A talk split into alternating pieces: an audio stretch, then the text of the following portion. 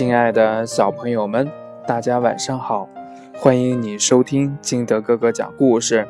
今天呢，金德哥哥依旧在火车上给大家讲故事，小朋友们认真听哦。今天金德哥哥给大家讲的故事叫《早起的鸟儿有虫吃》。话说这长耳兔起得早，太阳公公看见了，笑着问：“长耳兔。”你怎么起那么早啊？我要去学校。长耳兔高兴地回答：“哦，今天是开学的第一天。”太阳公公念叨着，把一大片阳光洒到了长耳兔身上。长耳兔浑身暖和和的。长耳兔蹦蹦跳跳地来到了小马猴的窗前。轻声喊：“小马猴，快起床，我们一起去学校。”小马猴正蒙头睡觉，一声两声可喊不应。长耳兔加大了嗓门喊：“小马猴，起床啦！”这下小马猴是被喊醒了，可他根本不想起床。他故意打起了呼噜，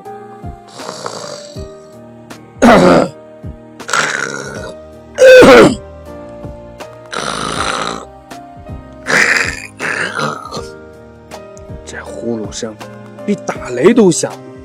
长耳兔着急了，他怕小马猴第一天上学就迟到，忙敲着窗户喊：“再不起床就要迟到啦！”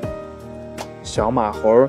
睁开眼，看看床头的闹钟，离上课的时间还早，就说：“长耳兔，我的袜子跑了，我得先把袜子找到了。你先去学校吧。”长耳兔听出小马猴故意想迟点去学校，他就飞快地向学校跑去了。晨读铃声响过一大会儿，小马猴才磨磨蹭蹭地走到了教室。他看到长耳兔。坐在位置上，正绘声绘色地读课文呢。长耳兔真傻，以后可不能学它。小马猴在心里暗暗地想。果然，以后长耳兔向太阳公公问好的时候，小马猴还在安心地睡觉；长耳兔在学校晨读的时候，小马猴正在去学校的路上散步呢。一学期眨眼就过去一半了，孔雀老师组织大家进行了期中考试。等到公布成绩的那天，大家都竖着耳朵在听，希望呢听到好消息。长耳兔一百分，这是全班最高分；小马猴五十分，这是全班最低分。小马猴的脸羞得通红通红的。下了课，他向长耳兔取经：“你怎么考得那么好啊？”长耳兔微微一笑，神秘地说：“我只记住了一句话：早起的鸟儿有虫吃。”故事讲完了，亲爱的小朋友们，你是向长耳兔学习呢，还是向？小马猴学习呢？对，我们要向长耳兔学习。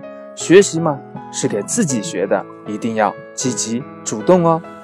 好了，今天的节目就到这里。喜欢金德哥哥故事的，可以下载喜马拉雅，关注金德哥哥，也可以通过微信幺八六幺三七二九三六二跟金德哥哥进行互动。今天的节目就到这里啦，亲爱的小朋友们，我们。明天见，拜拜。